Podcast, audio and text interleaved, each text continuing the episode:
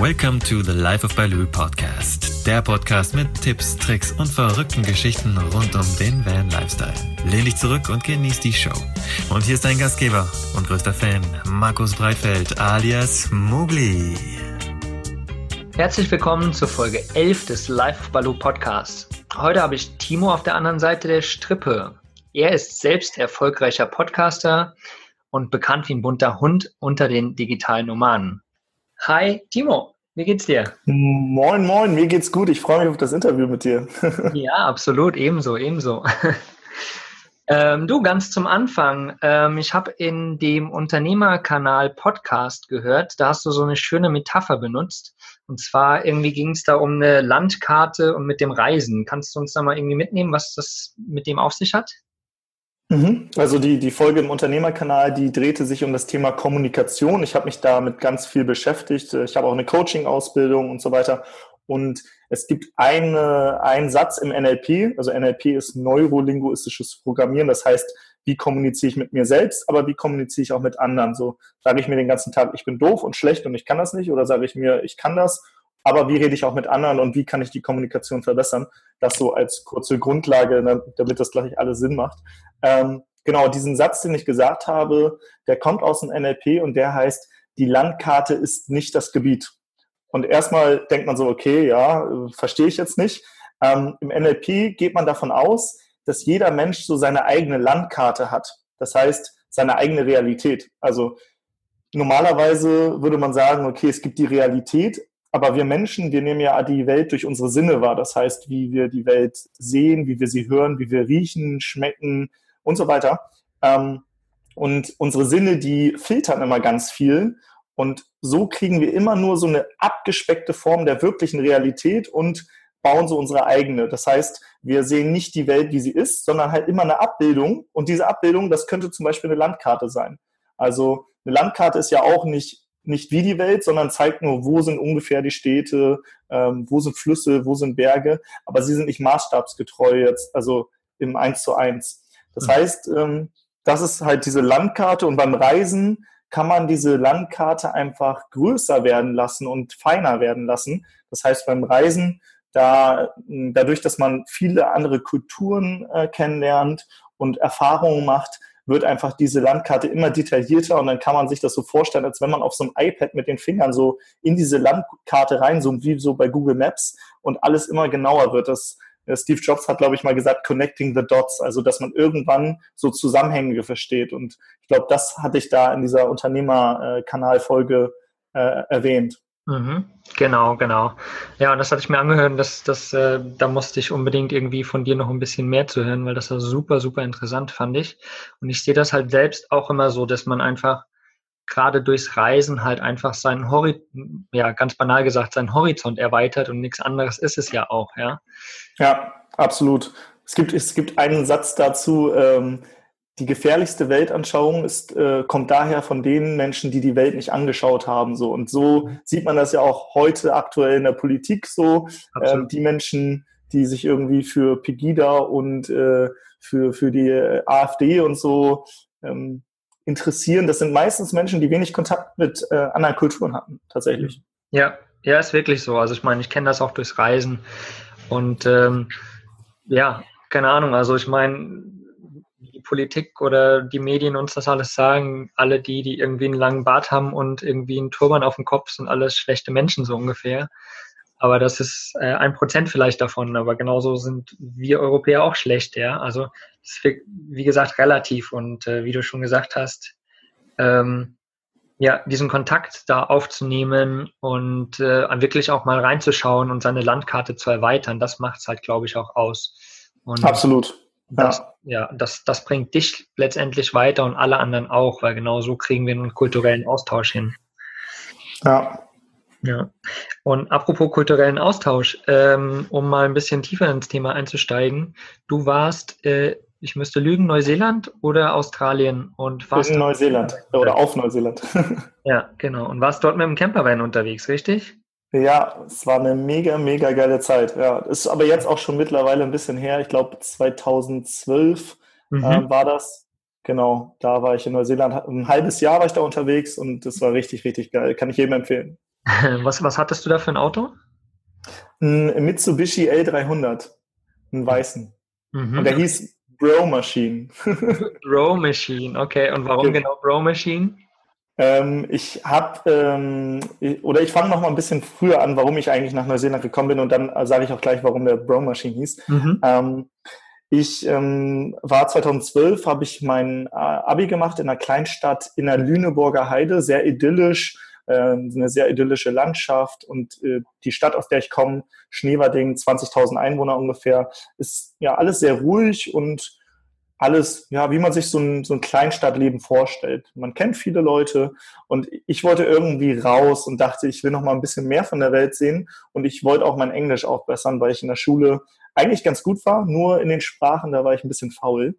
Mhm. Ähm, und genau, dann, dann wollte ich nach Neuseeland erst als Au pair und hatte auch schon eine Familie, aber diese Familie hat mir irgendwann dann leider gesagt, dass ähm, in der Familie ein Todesfall ähm, es gab und deswegen können sie mich gerade nicht aufnehmen, was ich auch verstanden habe. Und dann mhm. war das eigentlich wieder vom Tisch so, dass ich nach Neuseeland gehe.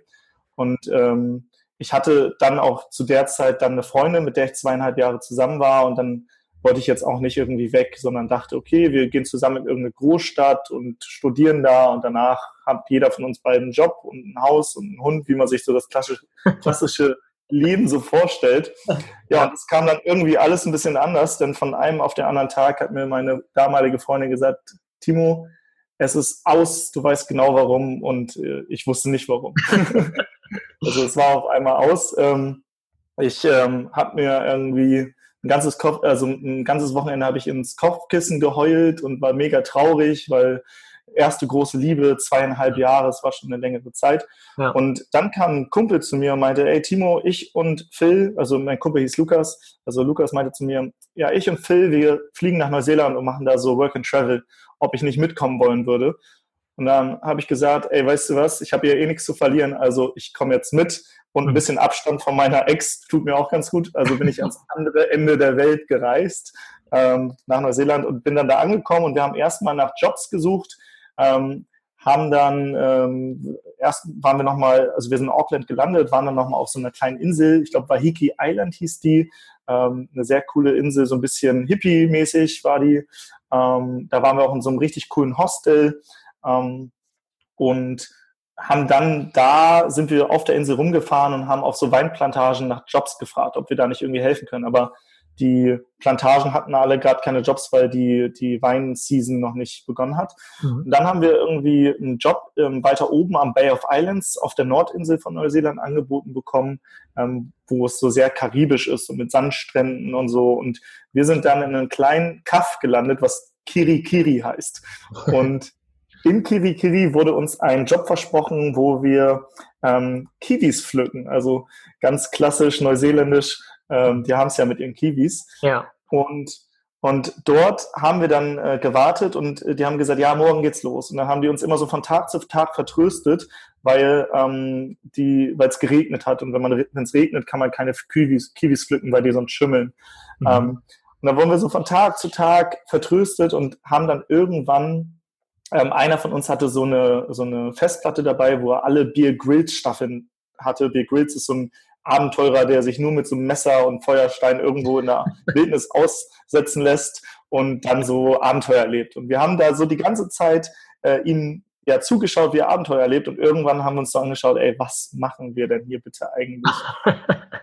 wir, wir, gucken, wir sind in Neuseeland und gucken einem anderen dabei zu, wie er Abenteuer erlebt. Ja. Also es war so paradox. wir haben uns gesagt, ey, ja, da haben wir gesagt, lass uns doch irgendwann einfach mal raus hier aus diesem scheiß Wohnzimmer, wo wir die ganze Zeit saßen ähm, und Abenteuer erleben. Da haben wir so einen Zwei-Tagestrip gemacht, einen Kajaktrip am Bay of Islands, so von Insel zu Insel und ähm, haben dann auch ganz viele komische Dinge erlebt ähm, und sind letztendlich auf einer Insel gelandet, mh, hm, wo, wo, wo wir ja unser Lager aufgeschlagen hatten. Wir waren ähm, sechs Jungs, also die zwei, mit denen ich unterwegs war und noch drei andere. Und wir hatten ein Zwei-Mann-Zelt und eine Plane dabei. Das heißt, es wurde kuschelig. Ähm, in Zwei-Mann-Zelt haben dann irgendwie ähm, drei Leute geschlafen und äh, unter der Plane ich und meine zwei Kumpels. Und ich wurde in dieser Nacht so von Sandflies zerstochen oder zerbissen, die beißen ja. Ah. Das, das war nicht mehr schön. Ja. Aber, aber es war der, der Sonnenaufgang, den wir miterlebt haben, weil wir eh nicht schlafen konnten, war so krass. Wir sind, wir sind auf so einen Hügel auf dieser Insel geklettert und haben wirklich so am Ende der Welt auf den Ozean geschaut und haben gesehen, wie diese Sonne über diesen Ozean aufgeht. Und es war einfach so ein richtig magischer Moment, weil es mhm. einfach, ja, es war einfach so richtig am Arsch der Welt, könnte man ja, sagen. Ja. Äh, das hat alles wieder. Richtig gut. Ja, das ist krass. Genau, wenn, wenn ich das, also ich habe ähm, Vorträge gehalten und in diesen Vorträgen, wenn ich zu dieser Stelle komme, kriege ich auch immer Gänsehaut und jetzt auch gerade. Das ja, ist geil. Weil es einen so zurückholt in diesem Moment. Das ist ja. äh, ein krasses, krasses Gefühl. Naja, auf jeden Fall haben wir dann noch ein paar Sachen erlebt und ähm, haben, waren dann auch wieder zurück. Die, die Rücktour war ein bisschen anstrengend, weil wir so gegen die Wellen paddeln mussten. Wir waren, wir sind äh, total erschöpft irgendwie am nächsten Tag da am Strand angekommen, haben gerade noch so die, die Kajaks da auf, auf den Strand gezogen bekommen und sind dann wirklich so erschöpft auf diesen Strand hingefallen und waren richtig fertig.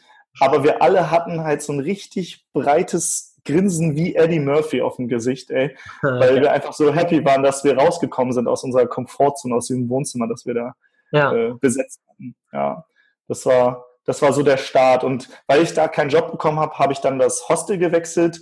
Ähm, meine Kumpels sind da geblieben. Das heißt, ich habe mich dann von denen erstmal getrennt und war dann im anderen Hostel, wo ich sofort am nächsten Tag einen Job bekam, und habe dann noch ähm, ein paar Leute da kennengelernt, unter anderem Eric, einen Schweden, und Jerome, einen Deutschen.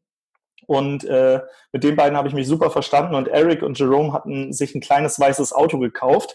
Ähm, das war so ein süßes Auto und das haben sie Brosephine genannt, also wie Sophine und äh, Bro wegen zwei Typen halt, Bros.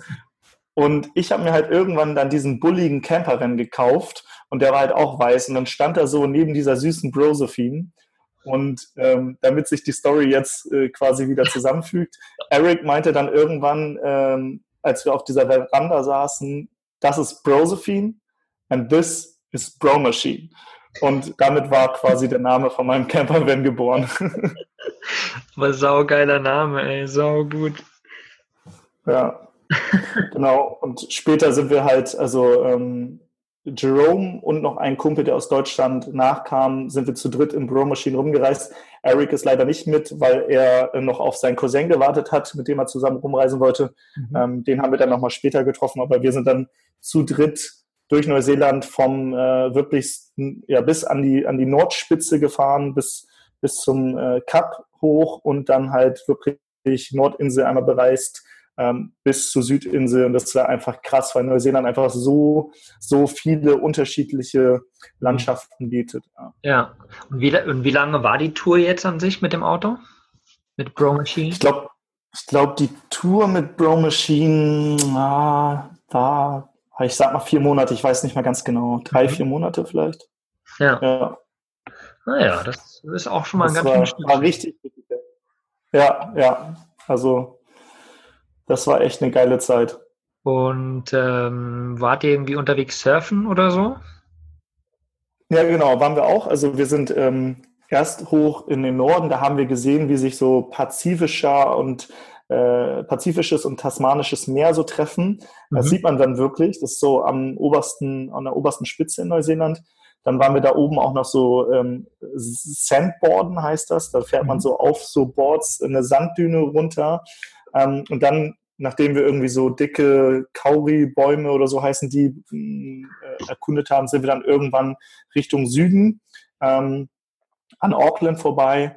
Waren dann, glaube ich, erst in, in, in der Ecke Coromandel, da gibt's den Hot Water Beach, da kann man sich am Strand bei Ebbe einfach so ein Loch buddeln und dann kommt auf einmal heißes Wasser bis zu 60 Grad aus diesem, aus diesem Sand hoch und du sitzt in so einer Thermalquelle am Strand, das ist ganz witzig. Was denn? Okay.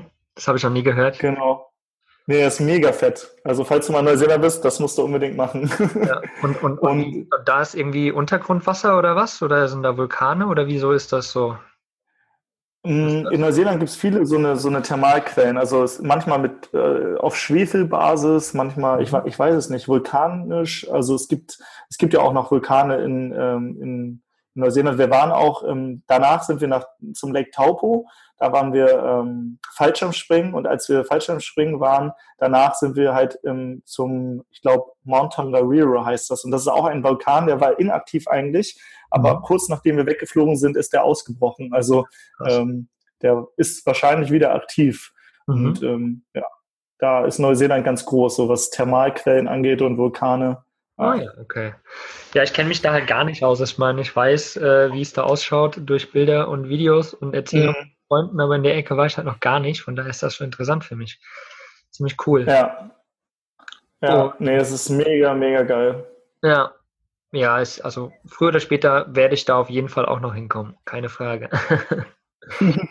ähm, was gab es denn für besondere Erlebnisse noch während der Bully-Tour im Endeffekt? Also gab es irgendwelche richtig, richtig geilen Erlebnisse, wo du sagst, keine Ahnung, die, die ja. Gänsehaut? Ja, also einmal, einmal, das habe ich eben schon kurz angesprochen. Wir, wir waren äh, am Lake Taupo, das ist so der größte See in der Mitte von Neuseeland. Und ähm, wir waren in einem Hostel oder haben an einem Hostel gepennt. Einer von uns hat in einem Hostel gepennt, die anderen im Van. Das war dann immer ein bisschen günstiger. Ähm, und wir haben einfach nur so die, die, die Küche und das Bad und so mit benutzt. Und ähm, wir haben dann halt so einen Fallschirmsprung gebucht. Und dann wurden wir abgeholt von diesem Unternehmen in einer weißen Limousine. Das war so ein bisschen auf, auf, äh, auf äh, ja, Kunden, der Kundenservice war gut, sage ich mal. Wurden da abgeholt und dann sind wir in so einer kleinen pinken Maschine, also sie war knallpink, in die Luft geflogen. Und ich weiß noch, wie ich äh, meinen Kumpel ähm, Kai so gesehen habe. Der war nicht der Erste, der aus diesem Flugzeug springen musste. Und dem war so die Angst richtig ins Gesicht geschrieben. Der hatte richtig Panik. Und ähm, das, das geht vielen so, dass sie vor, bevor sie halt runterfallen, halt echt Angst haben. Und sobald man so aus dem Flugzeug springt, ähm, ist die Angst auf einmal weg und so Glückshormone kommen. So, du kannst ja eh nichts mehr ändern. So, jetzt bist du eh genau. dem Fallschirm aus, genau, über, überlassen. Ja. Ähm, und ich habe mein, oder mein, mein Guide hat mich so angeguckt und er meinte, oh, oh der Kumpel hat da ganz schön Angst. Ich so, mhm. Und dann meinte ich zu ihm so, ähm, ja, ich würde gerne einen Backflip aus dem Flugzeug machen, ob das geht. Er so, oh, das könnte ziemlich crazy werden. Ich so, ja, das will ich. Und ja. das Geilste war halt dann wirklich, wir haben uns dann an diese Luke da und sind dann heraus und haben uns so nach hinten fallen lassen. Und ich sehe halt so, wie dieser knallblaue Himmel mit diesem knallpinken äh, Flugzeug davor einfach so ja, an uns vorbeizieht und, und wir fallen einfach irgendwie runter, machen dann ein, zwei Backflips und dann haben wir uns in diese typische Fallposition, mhm. ähm, wo man so die Hände so ausstreckt, gemacht und äh, sind dann da runtergeflogen. Und das war halt echt dieser freie Fall, war echt mega cool. Ähm, und später halt dann noch an diesem Fallschirm ähm, so ein bisschen runtersegeln und so. Es hat echt Spaß gemacht. Und ja, das war auf jeden Fall ein Erlebnis, ähm, was, was mega cool war, weil ich es auch vorher in Deutschland noch nie gemacht hatte oder so. Ich wollte gerade fragen, war das dein erster Fallschirmsprung? Nee, aber ich, ich, hatte, ich hatte es mir immer äh, gewünscht, dass ich das mache und dann an so einem coolen Ort, das war, das war mega cool. Ja, Ah, wie krass, ey. Du verrückte Sau, echt. ich, ich, würde eher so wie ja. dein Kumpel dastehen und äh, die Angst würde, glaube ich, alles aus meinen Körperöffnungen rausbringen in dem Moment. Ja, ich hatte, ich hatte halt meinen Guide vorher gefragt, also du springst ja beim ersten Mal oder ersten Mal ja nie allein, habe ich ja, halt ja. gefragt, wie viele Sprünge, Sprünge er denn schon hatte. Und er so, ja, ungefähr 5700 oder so. Und da dachte ich mir so, ey, der Typ hat das schon so oft gemacht. Ähm, ja, klar, und er will ja auch, er will ja auch heil unten ankommen, das wird schon schief gehen. Ja, und deswegen war die Angst beim Fallschirmspringen ähm, nicht so groß. Ich bin auch mal bei Bungee Jumpen gewesen. Das war krasser, fand ich, ähm, von, von dem Adrenalinkick oder der Angst, die man hat, so. Weil da fliegst du auf einmal Kopf über und weißt halt nicht, was passiert. Das war nochmal ein bisschen krasser. Aber, aber so von der Atmosphäre und so ist Fallschirmspringen mega geil. Ja, das glaube ich. Vor allen Dingen dann das im, im Fallschirm gleiten dann äh, oben ist mit Sicherheit sehr, sehr entspannt und sehr cool.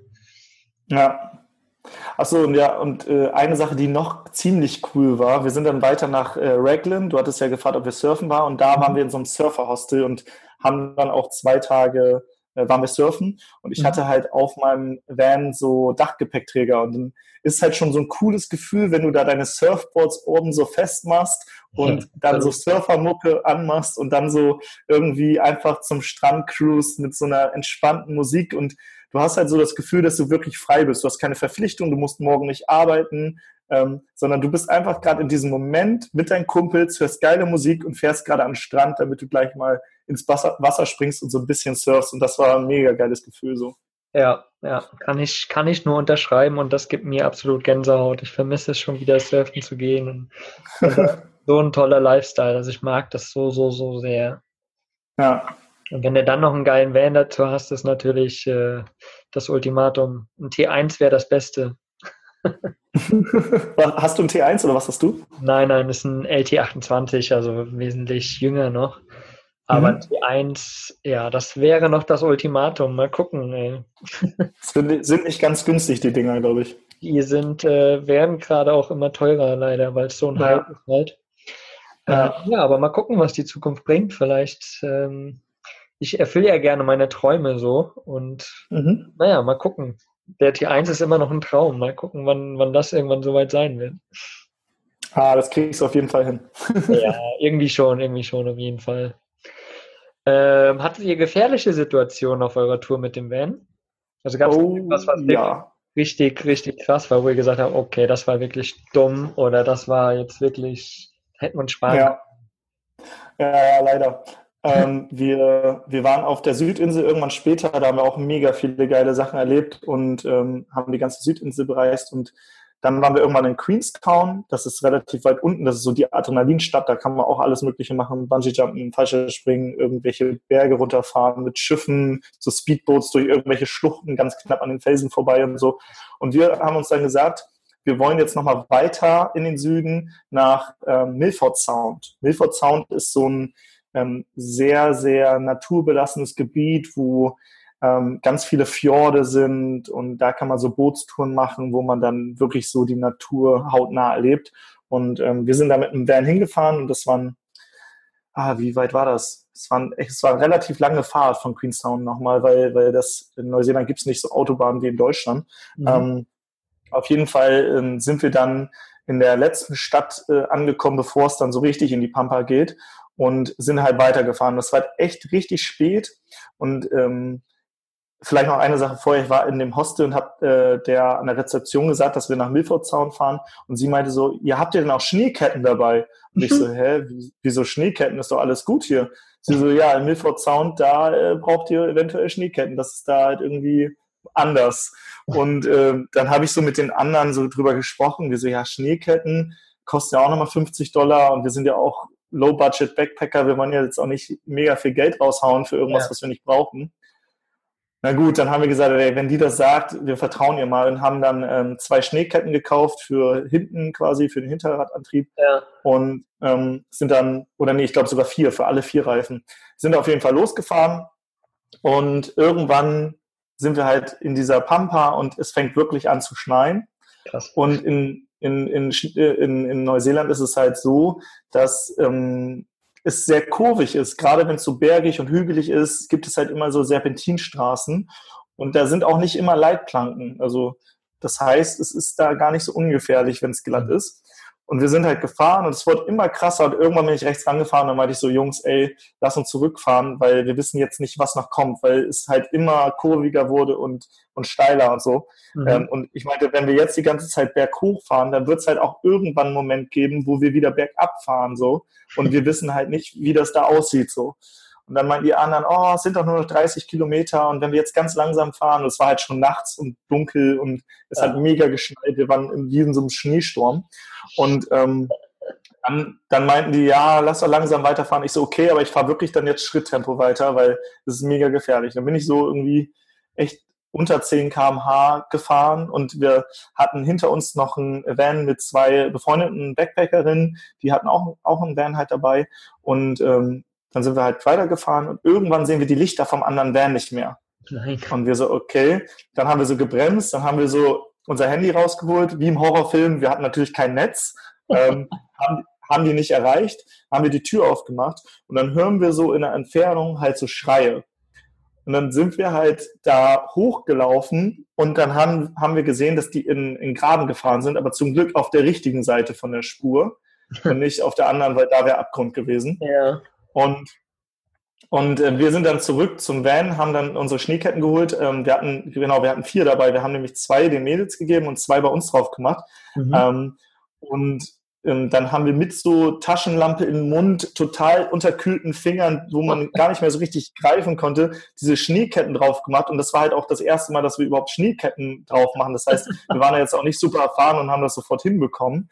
Und dann hatte ich diese Schneeketten drauf ähm, und da haben wir halt so gedreht und wollten den Berg hochfahren und meine, Le also der, das Lenkrad und die Reifen standen halt schräg und ich bin trotzdem geradeaus hochgerutscht den Berg, weil die, die Lenkräder sich irgendwie nicht mehr wieder so richtig rein, also, also die haben nicht, nicht auf den Boden gefasst sozusagen. Mhm, und ja. Ähm, ja, irgendwann sind wir halt rausgekommen, äh, nachdem eine Schneekette auch noch gerissen ist und so. Und äh, wir sind da halt irgendwie dann wieder in den Ort zurückgekommen und haben da geschlafen.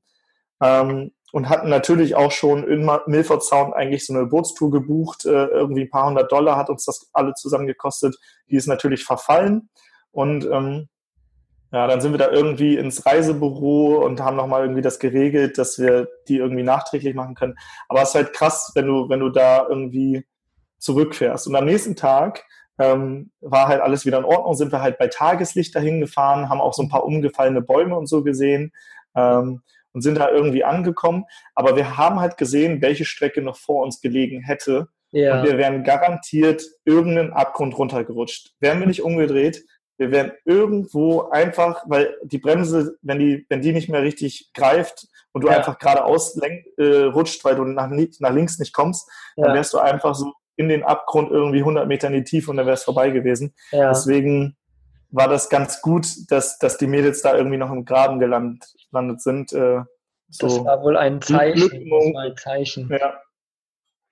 Ja, und das habe ich tatsächlich öfters gemerkt, dass einem das Leben ab und zu so Zeichen schickt. Ähm, mhm. Ich bin jetzt nicht super spirituell, aber irgendwie manchmal gibt es halt äh, so Signale, auf die man hören muss oder sollte. Ja, merkt man dann oft im Nachhinein erst, also wenn man es dann nochmal reflektiert, so, ja. Aber, Absolut. Aber ich glaube, so Zeichen gibt es oft eigentlich. Ja. Und in dem Moment sieht man es vielleicht irgendwie so als, ah, scheiße, es hätte jetzt nicht passieren müssen, so ungefähr, das ist echt doof. Äh, aber wer weiß, wofür es gut war, ja, letztendlich. Ja. Ja, und dann waren wir da unten im Milford Sound und wurden dann tatsächlich nochmal eingeschneit und es gibt nur eine Straße raus und ein Tunnel und wir saßen da echt fest. Und ähm, das Problem war, eine von unseren, also von, der, von den Mädels, die dabei waren, die hat die Nachricht bekommen, dass ihr Opa gerade im Sterben liegt und ihre Oma hat gesagt, es wäre super schön, wenn sie jetzt noch schnell zurückreist nach Deutschland, damit sie ja. ihn nochmal sieht. Ähm, es sieht wohl nicht gut aus. Und dann kamen wir da nicht raus. Ah. Und ähm, wir haben dann versucht, irgendwie lösungsorientiert zu denken, kann man da irgendwie mit einem Schiff weg oder so, aber das wäre ein riesen, riesen Weg gewesen. Ja. Ähm, und, da, und da sich ein Schiff zu buchen, wäre richtig teuer gewesen. Und sie hat aber dann irgendwie im Hostel haben wir rumgefragt und wir haben halt auch noch Australier kennengelernt, die auch weg mussten wegen irgendwas. Mhm. Ähm, und dann haben die sich tatsächlich da einen Hubschrauber hinbestellt oder der, der stand da und sind im Hubschrauber rausgeflogen und sie ist dann zum nächsten Airport und wieder nach, zurück nach Deutschland geflogen. Ihre Oma hat ihr den ganzen Flug und so bezahlt. Und dann hat sie tatsächlich noch ihren Opa ähm, gesehen, als er noch gelebt hat. Der ist dann auch kurze Zeit später dann wirklich verstorben, aber so ja. konnte sie ihn nochmal sehen. Aber wie krass, ey. Was sind das wieder alles für Zufälle, die passieren? Der Hammer, ey. Ja. Ah, verrückte Storys, ey. Und, aber genau das macht das Reisen lebenswert, finde ich. Absolut, ja. Hattet ihr irgendwie noch äh, Breakdowns oder sowas, wenn ihr fast vier Monate mit, mit dem Camper unterwegs wart? Ja, also wir waren zurück in äh, Queenstown und wollten dann nach Christchurch. Äh, Church. Das ist die Hauptstadt, die ist auf der Südinsel. Mhm. Und ähm, da wollte ich den Campervan wieder verkaufen, weil ich dann auch zurück nach Deutschland fliegen wollte. Und auf dem Weg ähm, sind wir halt so wirklich durch die Pampa gefahren. Ja. Und ähm, irgendwann ist so der Motor ausgegangen und dann bin ich halt noch so ein bisschen gerollt. Und in Neuseeland gibt's halt ab und zu so, so in Kurven so ähm, Aussichtspunkte. Und dann habe ich es gerade noch so einen Aussichtspunkt geschafft, weil ich noch gerollt bin und die Lenkung ging zwar noch so ein bisschen, aber äh, ein bisschen schwieriger. Und dann haben wir, haben wir ähm, überlegt, was machen wir jetzt? Ähm, wir sind hier in der Pampa, es, der Motor geht nicht mehr an, so, wir hatten alle keine Ahnung, wie man so ein Ding repariert. Mhm. Und dann ähm, haben wir einfach äh, Finger rausgehalten und sind dann gehitchhiked. Also uns hat dann jemand mitgenommen, beziehungsweise äh, mich. Ich glaube, die anderen beiden sind beim Van, Van gewesen. Und dann kam halt so ein roter Pickup vorbei und hat halt gefragt, was ist. Und wir so, ja, wir müssen irgendwie in die nächste Stadt und äh, zu einer Werkstatt oder irgendjemand, der uns abschleppen kann. Und das war ein Tierarzt dann und der hatte irgendwie auch noch so einen Hund auf der Ladefläche und er meinte, ja, spring rein, komm, ich nehme dich mit. Und das war, glaube ich, so echt mit der erste Wagen, der da vorbeikam oder der zweite. Mhm. Also das ging richtig schnell. Da ja. sind zwar kaum Autos vorbeigefahren, aber die, die vorbeigefahren sind, haben eigentlich immer einen mitgenommen. Das ist halt auch nochmal so ein bisschen anders als in Deutschland. Ja. Und ja, dann bin ich halt in die nächste Stadt gefahren. Da war halt so eine, das war so eine Stadt, da gibt es nur eine Straße und links und rechts sind Häuser, aber es gibt keine Straße. So, das war halt so mini, mini klein.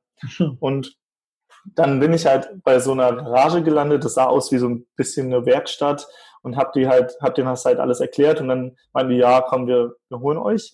Und dann sind wir da hingefahren und die hatten kein Abschleppseil, sondern haben einfach so einen alten Schlauch, so einen Feuerwehrschlauch genommen und da irgendwie zwei Knoten rein und haben uns damit abgeschleppt. Okay. Und ähm, die Neuseeländer, die, die ähm, fahren halt durch die kurvigen Straßen, wo 70 steht, ist eher so mit 90. Und ja. ich dann ohne Motor, das heißt, die Lenkung ging schwieriger, musste halt immer so mit mitlenken. Ja. Und äh, normal, normales Abschleppseil dehnt sich ja und ähm, da hast du ein bisschen längeren Weg und kannst so ein bisschen mehr bremsen, aber bei so einem Feuerschlauch ist es ein bisschen schwieriger. Mhm. Äh, die sind ja gefahren wie die Bekloppten, aber wir haben es irgendwie dann ohne Unfall in die Stadt geschafft.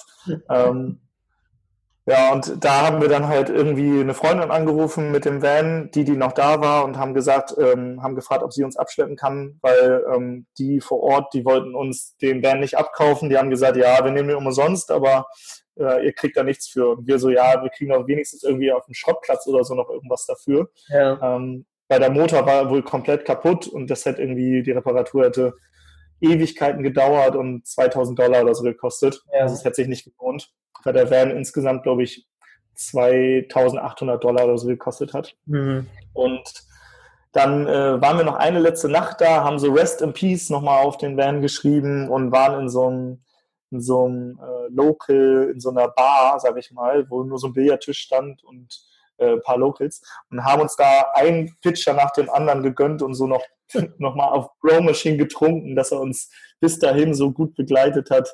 Ja. Und ähm, ja, das war so der letzte Abend mit Grow Machine richtig. Äh, danach wurden wir abgeschleppt nach Christchurch und wollten den auf den Schrottplatz bringen.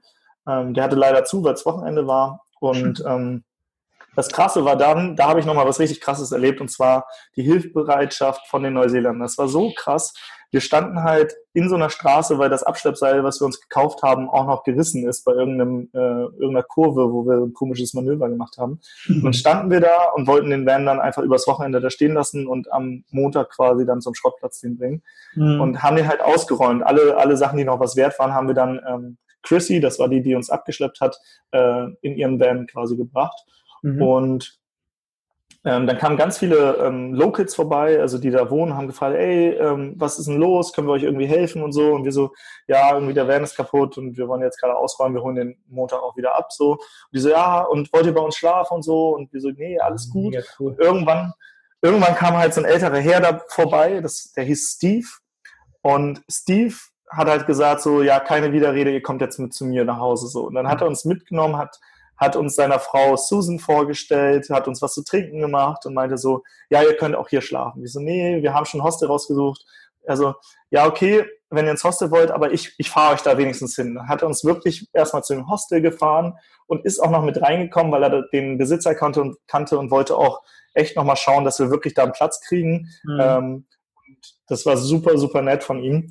Und ja. auf dem Weg zu, zu diesem Hostel habe ich ihn gefragt, ey, warum seid ihr alle so verdammt nett hier in Neuseeland? Ich check das nicht. Mhm. Auch, auch in Auckland, wenn man da durch die Stadt gegangen ist mit einer Karte, die Leute kamen sofort zu einem und haben gesagt, hey, wo willst du hin? Kann ich dir helfen? Und so. Also die waren super, super Hilfsbereitschaft, äh, hilfsbereit. Und ähm, dann hat er mir gesagt, ähm, dass das so ein Generationending ist. Das ist ähm, Neuseeland war ja bis vor ein paar hundert Jahren, 200 Jahren oder so sehr bewaldet. Da haben ja die Maoris, die Einheimischen gewohnt. Mhm. Und irgendwann kamen die, die Engländer, die dann auch so ein bisschen äh, das übernommen haben. Da gibt's auch so ein bisschen noch, ähm, ja, ich glaube, in der, in der DNA gibt's noch so manchmal so ein bisschen Verfeindungen, aber ja. es geht, man kriegt das nicht überall mit. Ähm, und auf jeden Fall meinte er, dass ähm, da alles so bewaldet war, dass man sich gegenseitig helfen musste, weil, weil man kam nicht so einfach von A nach B, um irgendwas zu holen. Deswegen waren die Leute super auf, auf die Hilfe der anderen angewiesen. Und mhm. diese Hilfsbereitschaft, die sich dadurch entwickelt hat, hat sich irgendwie von Generation zu Generation immer weitergegeben. Und auch heute noch, obwohl sie vielleicht gar nicht mehr darauf angewiesen sind, ähm, hat die so überlebt, weil die einfach so in diese, in, die, in diese Nationsidentität übergegangen ist. Und das fand ich super spannend. Also das habe ich wirklich oft erlebt, dass die neuseeländischen Leute, also mit denen ich zumindest Kontakt hatte, super, super nett war. Also sowohl die, die ehemaligen Engländer, aber als auch, auch mit Maoris. Ich habe mit Maoris zusammengearbeitet, die waren alle super, super nett und entspannt. Ja. Das ist ein anderer Lifestyle dort. Ach, wie cool. Ja, das hört man ja immer wieder, gerade von Australien, Neuseeland, dass das da drüben so super ist und die Leute so super freundlich und hilfsbereit sind. Ach, total schön. Sowas ist gut. Ja. Nicht so wie genau. hier um die, teilweise. Ja. ja, manchmal ist es echt hier ziemlich krass. Ja. Um, die, um die Story noch kurz zu Ende zu bringen, wir haben den äh, Van noch äh, auf den Schrottplatz äh, gebracht, haben 200 Dollar bekommen mhm. und mein Kumpel Kai und ich, ähm, wir waren quasi beide die Besitzer vom Van, haben gesagt, okay, ähm, was machen wir jetzt mit dem Geld? Und Kai meinte, er hatte eine gl glorreiche Idee und meinte, Timo, wir gehen ins Casino. und ich meinte, okay, finde ich gut. Und er so, und wir setzen alles auf eine Zahl. Und ich so, nein, das finde ich nicht gut. ähm, er wollte halt dann alles auf eine Zahl setzen und ähm, ich meinte so, Kai, ey, das ist noch nicht mal eine dreiprozentige Chance oder so, dass ja. wir dann gewinnen. Ähm, dann ist das ganze Geld futsch. Also ja, aber wenn wir gewinnen, dann können wir uns einen neuen Bus kaufen. Ja, stimmt. und, und ich, ich meinte, nee, lass das nicht machen. Er so, doch, lass das machen. Ich so, okay, pass auf, wir haben 200 Dollar, du kriegst 100 Dollar, kannst das alles auf eine Zahl setzen und ich zock ein bisschen. Er hat alles auf die 21 gesetzt, weil er an dem Tag mit seiner, ja, am 21. mit seiner Freundin zusammengekommen ist. ähm, und die 22 kam. Also oh er hat knapp verfehlt und verloren.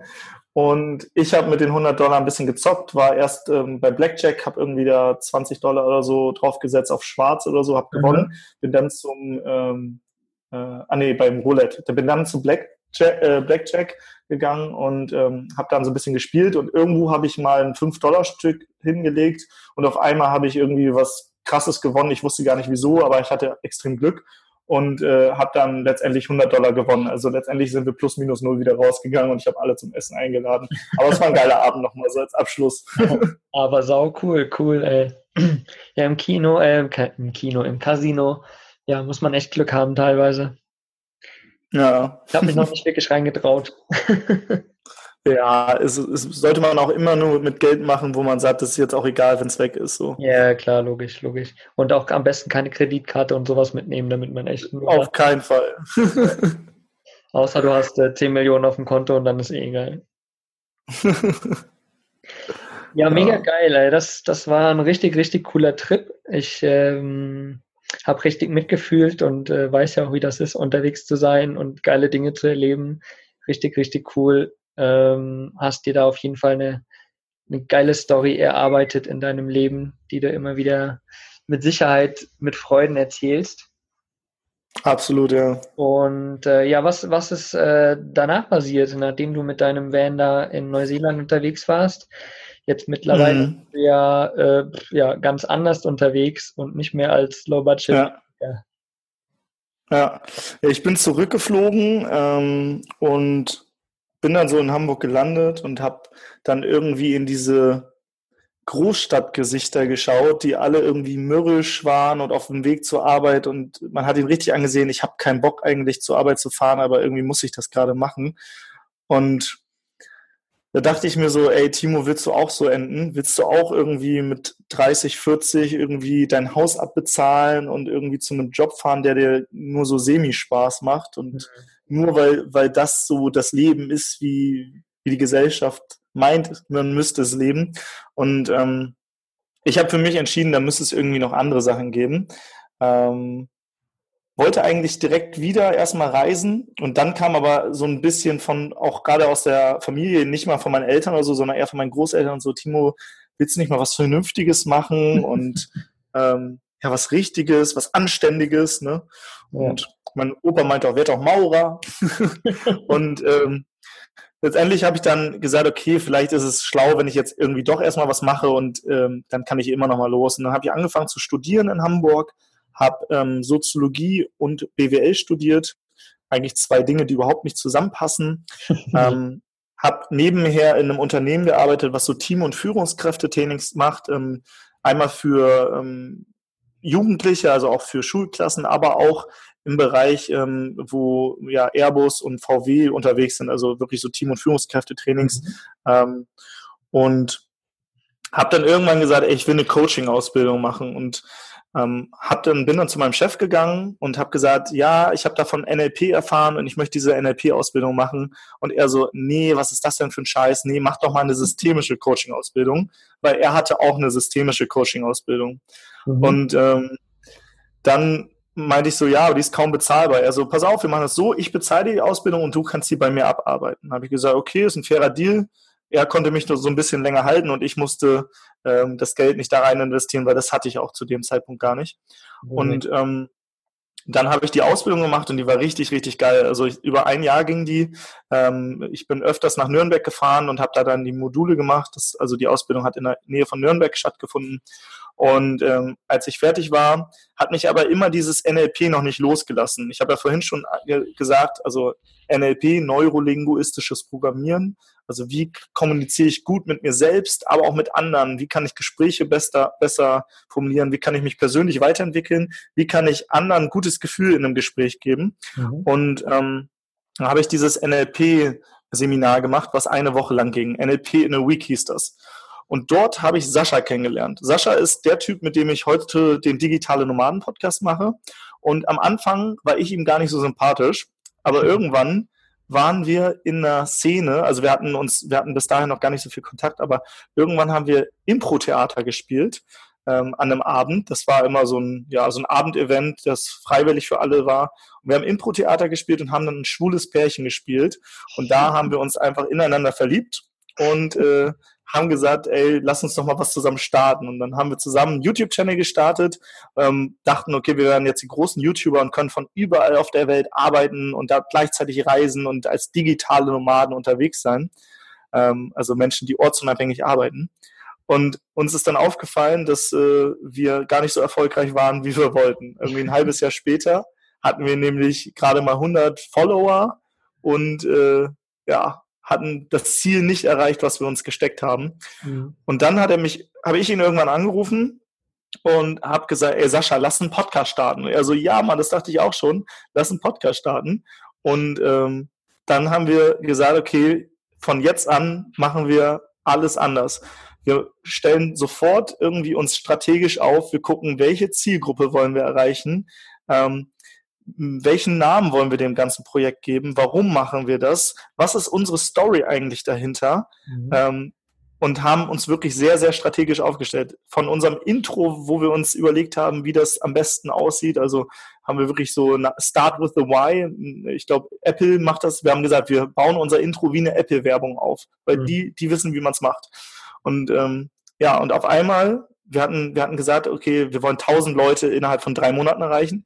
Und da haben wir gesagt, okay, 1000 ist zu wenig, wir müssen das verzehnfachen, so dass wir Angst vor dem Ziel bekommen. Mhm. Haben wir dann ähm, 10.000 Leute erreichen wollen. Und letztendlich haben wir nach drei Monaten 40.000 Leute erreicht und äh, das ging auf einmal richtig krass ab und ähm, Deutschlandradio wollte auf einmal was von uns, die Wirtschaftswoche und wir wurden in alle anderen Podcasts eingeladen. Dann ging es auf einmal so los und wir brauchten halt einmal einmal wahrscheinlich diesen Fail auf YouTube, um mhm. zu sagen, hey, lass uns das jetzt mal wirklich strategisch angehen und nicht einfach so irgendwie, sondern ja. lass uns da wirklich einen Plan, ein Konzept haben. Und dann hat's ja funktioniert. Und heute machen wir den digitalen normalen Podcast immer noch, interviewen richtig geile Leute, inspirierende Leute, die sich ein Leben geschaffen haben, das ja, mit dem man frei sein kann, mit dem man von überaus arbeiten kann. Mhm. Es ist manchmal die Mutter, die zu Hause arbeitet und einfach mehr Zeit für ihre Kinder hat. Es ist manchmal aber auch jemand, der irgendwie jeden Tag äh, an einem anderen Ort ist. Und es ist manchmal jemand, der im Sommer in Deutschland ist, im Winter aber auch woanders. Jeder mhm. halt so, wie er möchte. Und ähm, das ist auch unser Ziel. Wir wollen keinen dogmatischen Lebensstil vorschreiben, ja. sondern wir soll, wollen einfach den Leuten die Möglichkeit bieten, dass sie sich ihr Leben selbstbestimmt und frei gestalten können. Genau. Aber das, das ist ja das Schöne halt beim digitalen Nomadentum. Also ich meine, das ist immer halt so ein Wort, was so gehypt wird und, und irgendwie das kaum jemand versteht. Aber letztendlich geht es ja einfach nur darum, frei und unabhängig leben zu können, egal wie man es macht, wie du es eben so schön gesagt hast. So, sei es die, die Mutter, die für ihre Kinder mehr Zeit hat oder derjenige, der mehr reisen will oder wie auch immer. Ja? Also ich meine, ja. das ist ja das Schöne und eigentlich so diese wahre Essenz dahinter. So, jeder kann es machen, wie er will und hat trotzdem genug finanzielle Mittel in seinem Leben, um das Leben zu leben, wie er es leben möchte. So, ja. Ja, genau. Ja. Ja, und mega cool, was ihr da auf die Beine gestellt habt. Ihr habt den, den Podcast im April letzten Jahres gestartet, korrekt? Genau, April 2016 haben wir gestartet und ähm, ja, jetzt sind wir bald eineinhalb Jahre dabei, glaube ich. Ich glaube, ihr habt den sogar genau an meinem Geburtstag äh, gestartet, 28. Hast du? richtig? Ja, geil. Ja, genau. Das ist ja, das habe ich die Das Tage war unser Geschenk an dich. sehr schönes Geschenk, sehr, sehr geil. äh, nee, richtig, richtig cool, was ihr da auf die Beine gestellt habt. Und ich verfolge euch ja da auch schon des Längeren und seitdem ich da irgendwie in die Schiene gerutscht bin, auch so ein bisschen. Und äh, vor ja, einer Woche haben wir uns ja auch mal wieder gesehen in Hamburg. Genau, wir, war mega geil. Genau, als wir gerade beim, beim Nick Martin sechs Jahre Weltreise gewesen sind. Mhm. Richtig cool. Ja, und jetzt äh, Ende des Monats komme ich ja nochmal nach Hamburg zu eurem Mastermind Day. Das wird auch richtig cool. Yeah, ja, das wird mega fett. Ja. Das wird richtig, richtig geil. Viele, viele gleichgesinnte Leute, die irgendwie mehr vom Leben wollen und sich gegenseitig pushen. Ja. Mit einer anschließenden kleinen Party, das wird geil. ja, habe ich richtig Bock drauf. Da freue ich mich auf jeden Fall richtig, richtig drauf, euch alle wiederzusehen und viele auch, die ich irgendwie nur übers Internet kenne, endlich auch mal so kennenzulernen und mal zu umarmen und einfach mal so ein bisschen, ja, Gruppenkuschel. Genau, genau. Free Hugs und so weiter finde ich immer sehr gut. Ja. Wer, wer, wer da auch kommen will, kann, ist gerne, fühlt sich eingeladen. Es gibt noch Tickets irgendwie ein paar ähm, und kann einfach mal in den Show Notes schauen. Ich glaube, da machen wir einfach einen Link rein. Ne? Genau, richtig, richtig. Da haue ich das einfach mit rein. Ja, und was. Gibt noch mal ein paar mehr Infos. Genau. Genau. Und was, was steht in Zukunft noch bei euch an? Ihr habt ja noch ein paar coole Sachen am Start. Ja, wir haben was richtig, richtig krasses vor. Ich habe ja eben gerade gesagt, dass wir ähm, eigentlich ja keinen dogmatischen Lifestyle vorschreiben wollen, aber wir wollen halt die Möglichkeit bieten, dass jeder so ein freies, selbstbestimmtes Leben haben kann. Und deswegen kommt bald von uns das Freiheitspaket raus. Und das Freiheitspaket ist ein Bündel aus über 20 Online-Kursen ähm, oder Premium-Produkten äh, im Online-Bereich. Also es sind Videokurse, aber auch E-Books, ähm, die sich alle mit diesen Themen beschäftigen. Wie kann ich ein freies, selbstbestimmtes Leben ähm, bekommen? Und diese 20 Online-Kurse, die würden mega viel kosten. Und wir haben gesagt, aber wir wollen irgendwie, dass jeder so eine große Auswahl hat, um sich das rauszupicken, was er will. Und deswegen haben wir gesagt, wir bieten das vom 10. bis zum 17.12. für über 90 Prozent Rabatt an. Und danach wird es so wieder nie wieder geben. Das heißt, nur in dieser Woche kann man sich das holen. Ähm, ja, und da sind alle möglichen Dinge drin. Also von einem Kurs zum Thema Kryptowährung äh, über einen Kurs über ein paperless äh, Office, also wie kann ich es schaffen, ein papierloses Büro mir zu organisieren. Dann aber auch so Travel Hacks, also wie kann ich mit Taschengeld um die Welt reisen, wie kann ich ähm, wie kann ich günstige Flüge buchen von Deutschland nach Thailand für unter 150 Euro. Da gibt es Strategien, da haben wir von äh, dem Sergio von Goodbye Matrix einen ähm, Kurs äh, dabei, der heißt Hidden Travel, Travel Ninja. Ähm, wir haben Walter App dabei, der zeigt äh, sieben Wege, wie man mit Bloggen Geld verdienen kann und wie man sie auch wirklich umsetzt. Wir haben jemanden dabei, der sagt, wie man mit Instagram erfolgreich wird, eine virtuelle Assistenz, einer, der einen zeigt, wie man professionelle Videos mit wenig ähm, Budget macht und, und, und. Also es ist so viel dabei, es ist noch viel mehr. Ich äh, weiß gar nicht, was da alles noch drin ist. Also es ist unglaublich. Und äh, genau, und wir wollen einfach, dass so viele Leute wie möglich sich das leisten können, deswegen über 90 Prozent Rabatt. Wir wollen aber auch, die, dass die Leute wirklich umsetzen und in die Handlung kommen, deswegen nur auf eine Woche begrenzt. Wer sich nämlich nicht entscheidet, für den ist das eh nichts. Ähm, und letztendlich äh, 10 Prozent von den Einnahmen werden wir nochmal spenden, weil wir in Deutschland haben es ja eigentlich echt richtig gut, unsere Möglichkeiten. Ähm, uns fehlt es eigentlich meistens nur noch an so einer Anleitung, wie man loslegen kann. Wir wissen auch, dass nicht jeder Mensch auf der Welt ja, so einfach hat wie wir. Und Saschas Vater, der kommt aus Ghana, wo viele Menschen ja nicht die Möglichkeit haben, die wir hier in Deutschland haben. Und aus diesem Grund wollen wir ähm, da auch nochmal die Möglichkeit den Menschen vor Ort bieten, sich ein freieres Leben ja, zu, zu kreieren. Und da spenden wir zehn Prozent an den Goldküste e.V. Das ist ein kleiner Verein, der sich für ja, die Bildung, gerade für die Bildung von Jugendlichen äh, in Ghana einsetzt, der Schulen baut, ähm, dort Lehrer ähm, an Land zieht und ja, der Verein ist 100% ehrenamtlich geführt und ja, es kommen auch wirklich dann 100% der Spenden an. Das war uns besonders wichtig als, und nicht, als wenn man irgendwie zu einem großen Verein oder UNICEF oder so spendet. Du weißt nicht, was geht für Marketingbudget drauf, was geht, was kommt wirklich an. Deswegen haben wir uns diesen kleinen Verein da ausgesucht, den Goldküste e.V. und wollen da auch nochmal so ein bisschen Freiheit zurückgeben. Das ist uns ja mega wichtig. Hm ach toll, das ist richtig cool, soziales Projekt unterstützt und noch was Gutes getan für unsere Zuhörer hier draußen. Äh, ja, das Paket ist auf jeden Fall mega interessant und richtig, richtig viel, viel geiler Input, finde ich. Ich werde dazu genau. auf jeden Fall auch einen Link äh, unten in die Shownotes hauen. Da können die Leute sich dann eintragen und äh, sich das Paket abschnappen sozusagen. Genau, und alle, alle, die da Lust drauf haben, die können, äh, können sich da eintragen auf der Seite, ähm, die du gerade genannt hast. Der Link kommt dann in die Show Und da kriegt ihr auch nochmal von uns ein Mini-E-Book, wo es, ähm, wo wir so zehn Wege vorstellen, wie man direkt ähm, ortsunabhängig arbeiten kann. Also es sind zehn Jobs quasi, zehn Möglichkeiten, ähm, da gibt es unterschiedliche, ähm, vielleicht hat jemand schon von euch was von Affiliate Marketing gehört oder ähm, wie du, du arbeitest ja als VA von unterwegs aus genau. und noch acht andere Möglichkeiten, damit man auch gleichzeitig erstmal so einen Überblick bekommt, was es denn überhaupt da alles gibt mhm. und äh, ob das für einen interessant ist. Genau. Genau. Ja, und das, das ist natürlich kostenlos, das kann man sich kostenlos downloaden.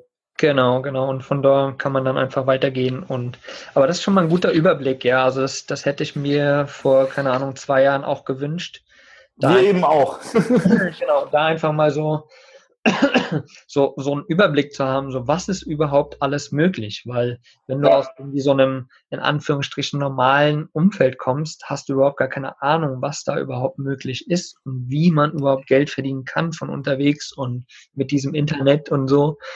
Äh, von daher ist das ja mega, mega cool. Also finde ich richtig gut. Kommt auf jeden Fall unten in die Show Notes. Geil. Jetzt haben wir schon ewig, ewig lange gequatscht. Ich habe noch drei Abschlussfragen für dich. Mhm. Ja. Und zwar, was bedeutet für dich Freiheit? Das zu tun, wann immer ich möchte und was ich will und also generell mich frei zu entscheiden, zu jedem Moment zu sagen, ich mache was oder ich mache was nicht, so ganz einfach. Mhm. Mega gut, mega gut. Und ähm, eine Lebensweisheit, du, den, äh, die du in deinem Leben irgendwie erfahren hast, die du an die Zuhörer mitgeben kannst. Mhm. Safe is the new risky. Das ist ein Zitat von, ich glaube, Randy Gage.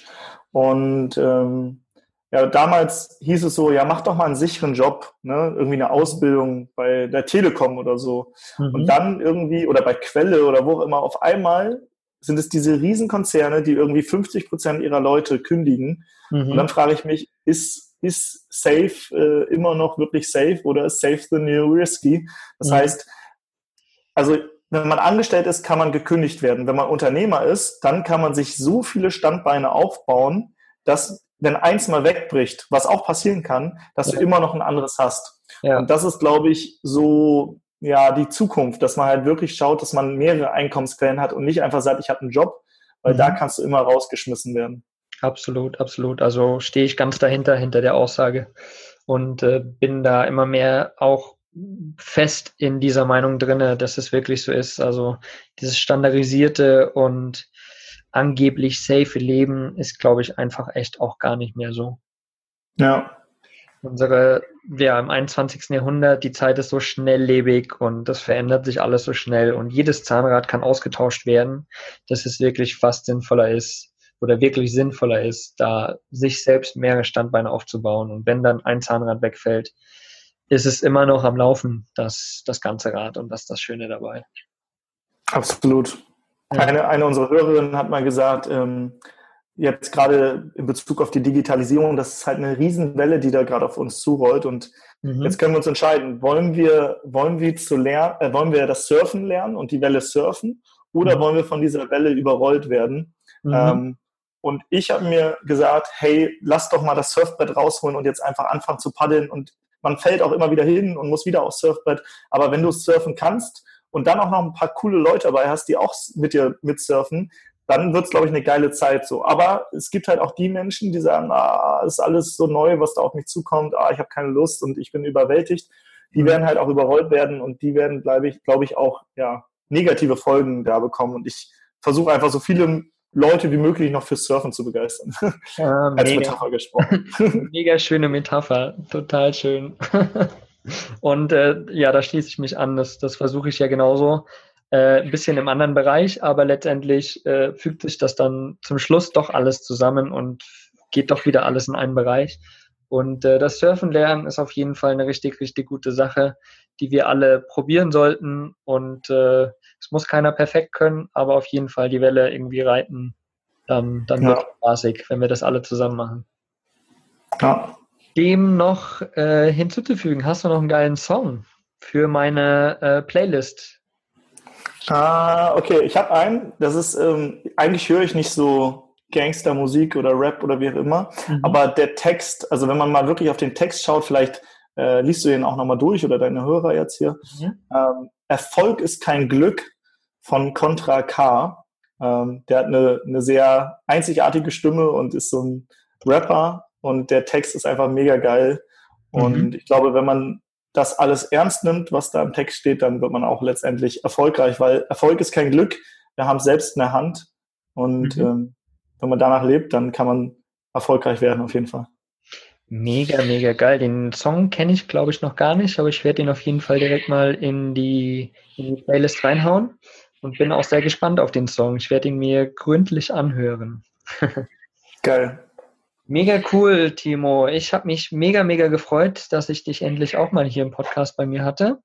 Ja, vielen Dank, dass ich da sein durfte und hier meine, meine Neuseeland-Stories erzählen durfte. Das ist ja nicht tagtäglich der Fall. Ja, ich, ich denke mal, dass äh, meist, wenn du irgendwo eingeladen wirst, es eher um dein Business jetzt gerade geht, um den Podcast etc.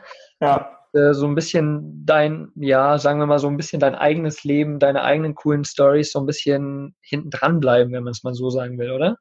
Ja, also ich glaube, das Interview war auf jeden Fall einzigartig. Also vielleicht habe ich schon mal ein, zwei Stories irgendwo anders erzählt, aber äh, so, so kompakt auf einmal, äh, glaube ich, nirgendwo. Ja, cool. Dann äh, fühle ich mich doch geehrt und finde es richtig cool, dass du da ausgepackt hast. Äh, geile Stories auf jeden Fall. Und äh, ja, verrückte Sau. Also ich würde nicht rückwärts aus dem Flugzeug springen. Kann ich dir nur empfehlen. Musst du ausprobieren. Vielleicht habe ich irgendwann mal die Eier in der Hose und werde das machen. Wenn nicht, auch nicht schlimm. Ja, genau, richtig, richtig. Nee, cool. Vielen, vielen Dank. Ähm, wie gesagt, alle Shownotes findet ihr unter liveofbaloo.com slash Folge 11. Und ähm, genau, ich wünsche euch allen da draußen einen richtig, richtig coolen Tag und bis zur nächsten Folge. Danke dir, Timo. Danke dir. Ciao, ciao. Vielen Dank, dass du mir deine Zeit geschenkt hast und ich hoffe, dir hat diese Folge gefallen. Wenn das so ist, dann hinterlass doch bitte eine Bewertung auf iTunes. Durch diese rankt der Podcast besser in den iTunes-Charts und wir erreichen so mehr begeisterte Camper. Durch deine Unterstützung werden wir so zu einer großen Community heranwachsen. Ich danke dir für deine Zeit und bis zum nächsten Mal. Folge deinem Herzen, dein Mogli.